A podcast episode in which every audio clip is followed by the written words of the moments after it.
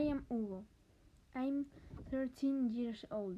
I have decided to participate in this because I love the water, rivers, lake, and much more.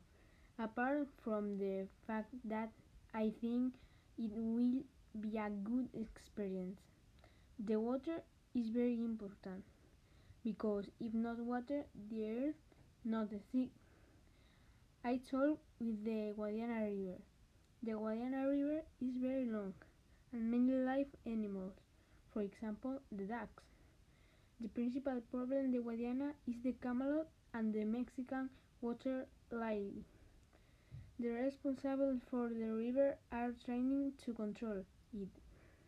This affects the people because before it was like a beach and all the people bathed in how clean the water was.